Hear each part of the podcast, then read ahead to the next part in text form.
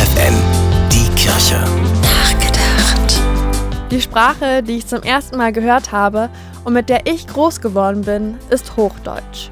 Die meines Großvaters Plattdeutsch. Die meines Onkels Spanisch. Es gibt tausend verschiedene Sprachen. Genauer gesagt 6700. Das hat die UNESCO heute am Tag der Muttersprache hochgerechnet. Denn die Kulturorganisation der Vereinten Nationen lobt die Vielfalt der Sprachen, die weltweit heute noch gesprochen werden. Und die UNESCO mahnt, sie zu pflegen und zu bewahren, weil es ein unglaublicher kultureller Reichtum ist. Weil jede Sprache auch ein einzigartiger Schatz an menschlichen Erfahrungen und Kenntnissen ist, die über Generationen gewachsen sind. Es gibt so viele verschiedene Arten, sich zu verständigen.